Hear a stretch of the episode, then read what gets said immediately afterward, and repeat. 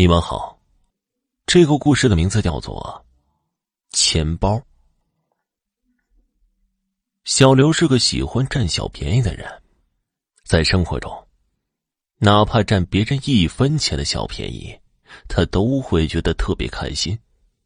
可以说，占小便宜已经被他练到炉火纯青了。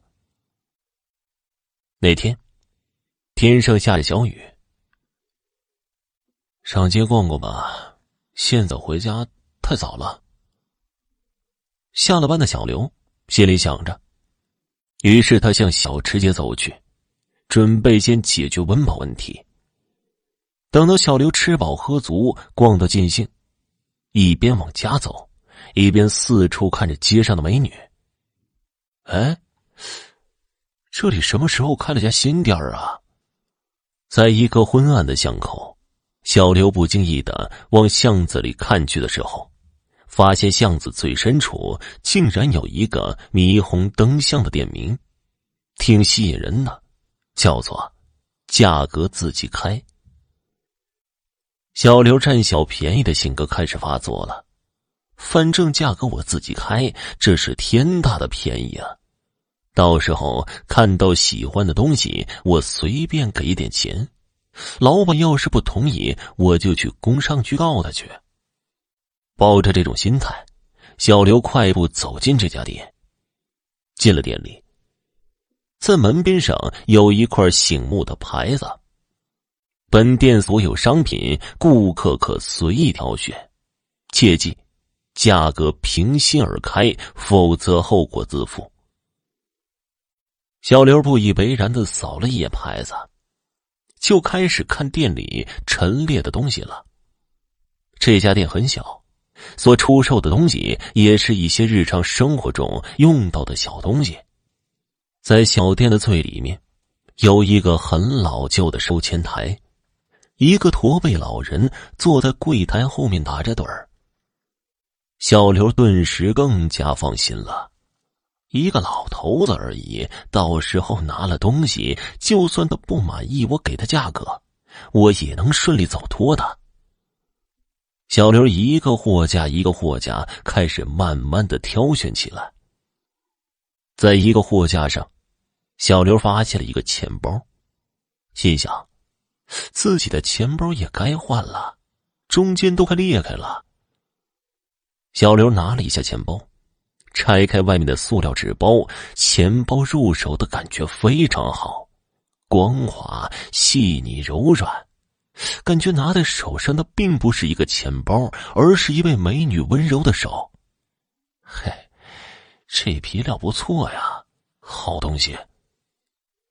小刘眼前一亮，虽然不知道这是什么皮质，但是这钱包绝对是上等货。没想到，在这家小店里面，居然有这种好东西。小刘顿时喜欢上这个钱包，快速拿起，走向收钱柜台。老板，老板，这个钱包我买了。小刘朝老人说道。可是老人根本没有反应。再一听，从老人的口中居然发出了轻微的鼾声。小刘心中大喜，这可不是我不给钱呢，是你自己不收的。拿着钱包，小刘蹑手蹑脚的走出了小店出了小店小刘一路狂奔回到家中。到了家，他拿出旧钱包里的东西往新钱包里装，一边装还一边暗自得意：“呵呵，今天运气真是不错呀。”没给钱就得到这么好的钱包，爽！装完了东西，小刘把新钱包放在了枕边，洗完澡躺在床上睡着了。从来不做梦的小刘居然做了一个梦，梦里的自己变小了好多，像自己放在钱包里的一元钱硬币一样大小，而脑袋顶上是个钱包。没错。就是刚刚从小店里顺手牵羊的钱包，他正张开了钱包口，往小刘身上照过来，仿佛要把小刘装进去一般。小刘拼命的往前跑，想跑出钱包口，可是无论他怎么努力，那钱包口就像一个黑夜一般，始终笼罩在小刘头上。终于，钱包彻底的把小刘给罩住了。当警察强行撞开小刘家门的时候，一股腐臭味扑鼻而来。小刘瞪着双眼，张大着嘴，双手捂着胸口，蜷缩在床上，已经死去很长时间了。法医鉴定结果为突发性心肌梗塞。